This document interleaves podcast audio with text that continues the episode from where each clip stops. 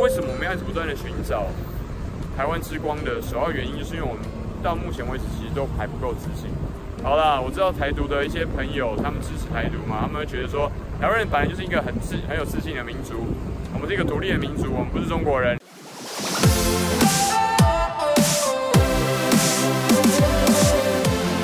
Hello，欢迎回到柴 Sean 你说，只有想不到，没有不知道。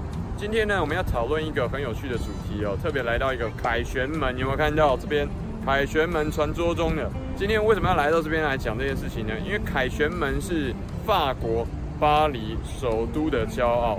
今天我们要讨论很有趣的主题，就是呢，传说中的芒果干跟台湾之光，但这两个有什么关系呢？很简单。来，我们一直以来。你发现台湾人在最近十年，大概十五年左右，一直在尝试要找一个东西，叫做台湾之光。你有没有发现？像一开始的王建民，然后到后来的卢彦勋，到最近我忘记那一位，我其实蛮佩服，一定要陈，他是专门跑那个极限马拉松的，他一次跑马拉松可要跑到上千或者五百公里以上，我觉得超佩服的。台湾之光，还有之前的吴宝春也被抵制了，原本是台湾之光，记得吗？然后呢，还有。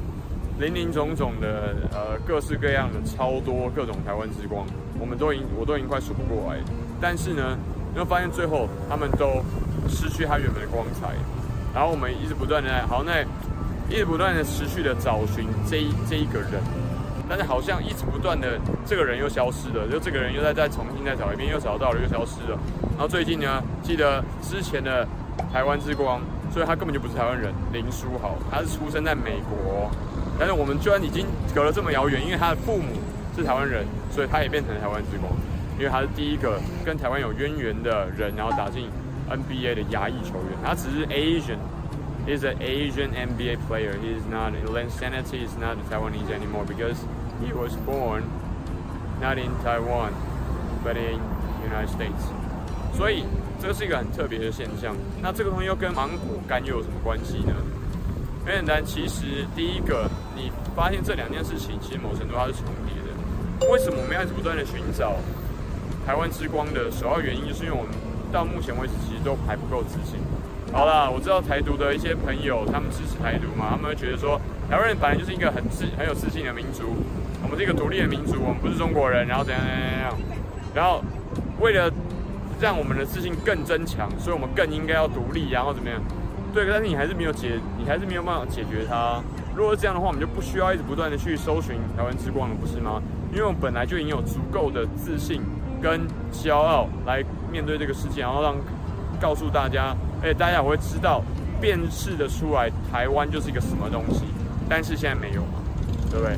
我个人觉得这个是某程度的，就是在教育跟政治上面去中华化，我不要说中国化，好不好？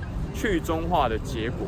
当一个很重要的文化组成的元素就是中华文化的时候，这个空洞总是需要找一个方式来补充它。但这个东西是什么呢？那我们可能说哦，那就是原住民的文化啊。但是原住民的文化可能目前就还不足以去完全弥补掉这个空洞。那同时我们也不知道到底要从哪里找这个东西的时候，那就只好一直不断的尝试要去去寻找这一个人。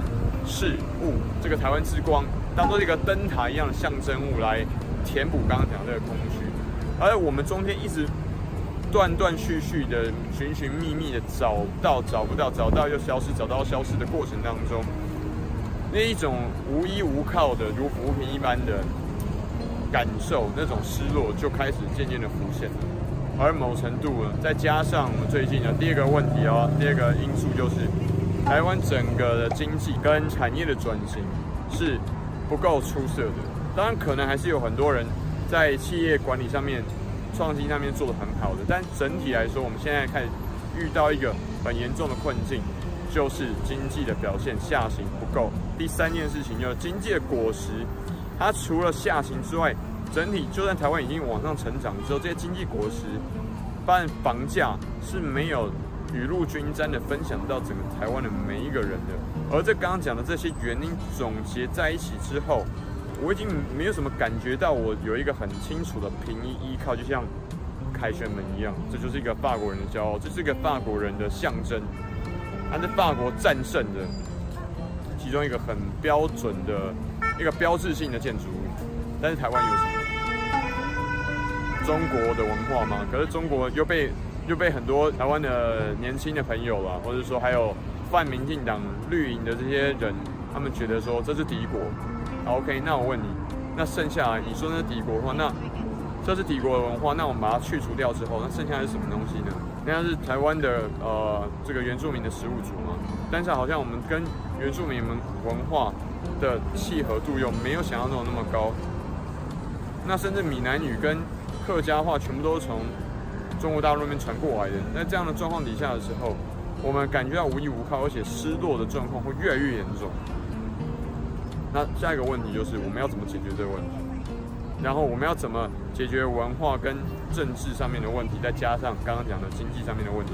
这三件事情对台湾人来说是最近这我觉得五年到十年来最严重而且最难处理的问题。因为到现在为止。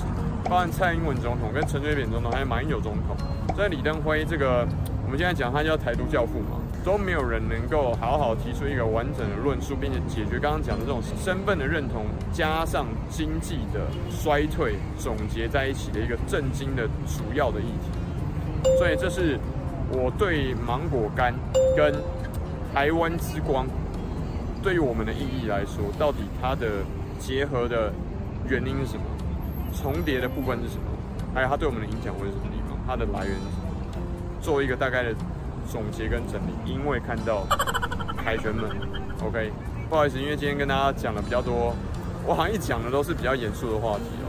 但是我希望透过这样严肃，而且已经呃，我思考了很久之后，反刍给大家一个观念，来让大家回去在睡前或者说你一个人独自自处的时候思考一下。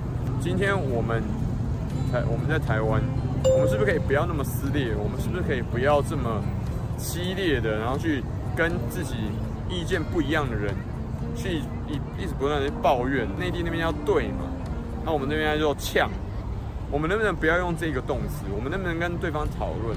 我们能不能跟另看似好像跟我们针锋相对的另外一端、另外一极？我们是南极吗？可能是北极，看起来好像不死。